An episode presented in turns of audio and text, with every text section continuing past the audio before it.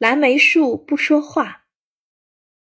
小作者尤雅琪，四年级。我五岁那年，妈妈买来一株蓝莓树苗，种在楼顶。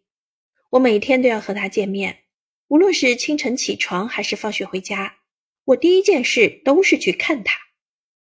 不知不觉中，我们成了沉默的好朋友。我盼它开花结果，它见证我成长。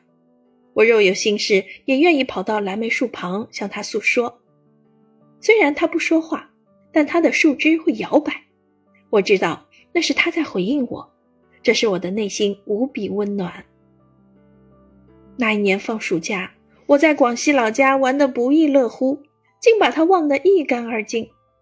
在回来的路上，我才猛然想起独自在家的蓝莓树，不禁自责起来：我怎么这么粗心？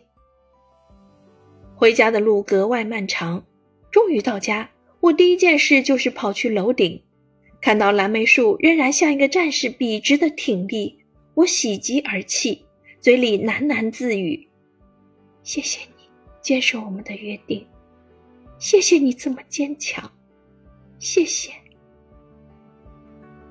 现在我十岁了，他仍然没有对我说过一句话，但他的满树繁花。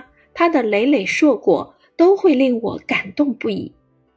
也许我们每一个人都是一棵树。教师点评：我们在聆听朋友的倾诉时，总是会想该怎么去回应。其实很多时候，只需要像这棵蓝莓树一样，静静的听，偶尔摇摆树枝，拍拍它的肩膀就好了。蓝莓树不说话。但他已经是你的朋友。